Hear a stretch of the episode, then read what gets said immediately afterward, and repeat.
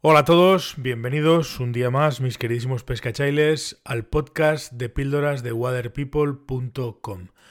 Hoy, y a petición de uno de los oyentes, que me dejó un comentario en la web, voy a hacer una píldora, voy a hablar sobre limpieza, mantenimiento y almacenamiento de líneas. En teoría es una cosa que nos deberíamos de más o menos acostumbrar eh, con nuestras líneas, porque bueno, al final acaban cogiendo suciedad y el principal problema de que las líneas cogen suciedad es que en principio pues no van a flotar o van a flotar peor de lo que deberían en acción de pesca o en su defecto van a correr peor por las anillas, puesto que al estar impregnadas, al estar sucias, pues, pues no, van a, no van a tener ese deslizamiento que debería ser el bueno y nos va a costar más hacerlas correr por las anillas.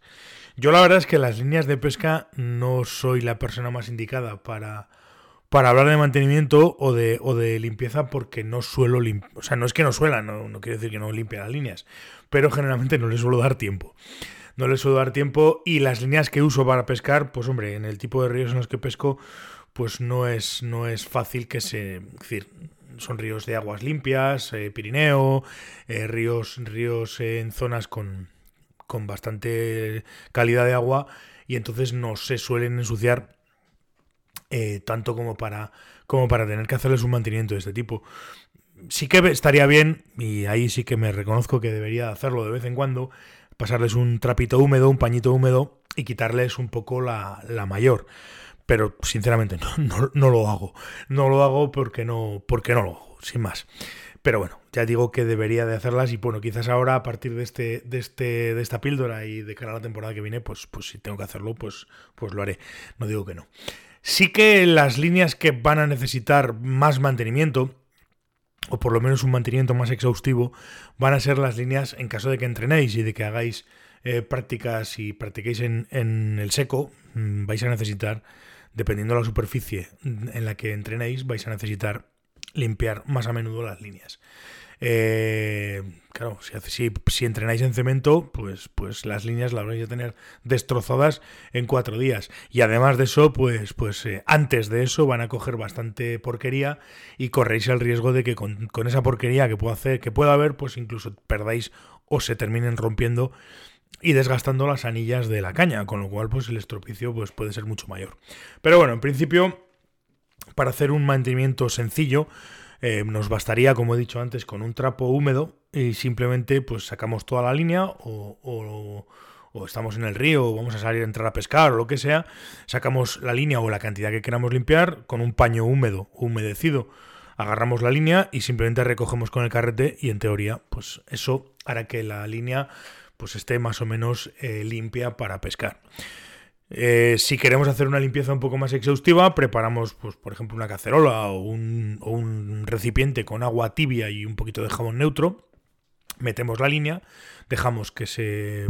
la dejamos un ratito para que se vaya, digamos, eh, ablandando un poco la suciedad y repetimos la operación. Como tenemos todo más o menos eh, sacado del carrete en, un, en una cazuela o en un bol, cogemos un trapo y recogemos con el carrete con lo cual pues volveremos a tener una línea pues eh, lista para, para, usarla.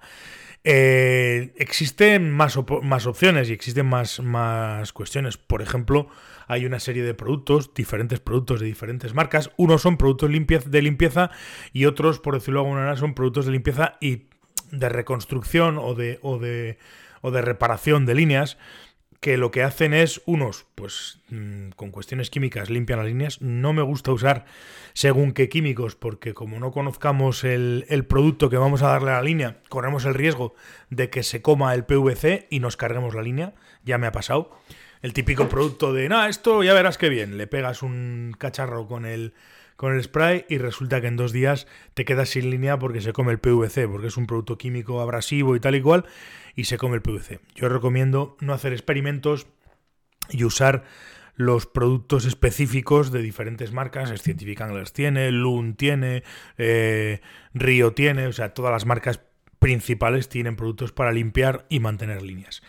Me interesan más, eh, sobre todo cuando ya son líneas que tienen cierto rodaje, por decirlo de alguna manera, estos materiales que lo que hacen es también, eh, aparte de limpiar, rellenan impurezas y bueno, y te dan un poco, alargan un poco la vida de, la, de, las, de las líneas.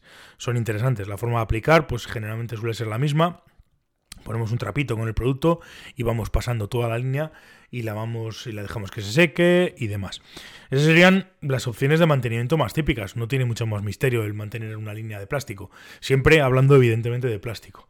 Eh, no, no tendría mucho más misterio. Y si vamos a quitar la línea y vamos a dejarla guardada o no vamos a utilizarla y queremos almacenarla, pues tan sencillo como los propios cassettes en los que vienen las líneas cuando las compramos, la, digamos que la, las dejamos o las recogemos con, las espiras un poco sueltas, que no, no, no forzándolas ni nada, y perfectamente podemos mantenerlas o guardarlas ahí. Si no, también está la opción de comprar alguna, alguna bobinadora o alguna cesta de vanadora o alguna cosa de estas para hacer espiras amplias eh, y, mantenerlas ahí. ¿Por qué el hecho de hacer espiras amplias? Sencillo, simplemente por una cuestión de que la línea, por, las, por, por la razón de, las, de no forzarla o de que no esté en espiras muy, muy, muy pequeñas, no coja memoria. Y luego cuando la tengamos que utilizar, pues nos sirva y la podamos y la podamos utilizar.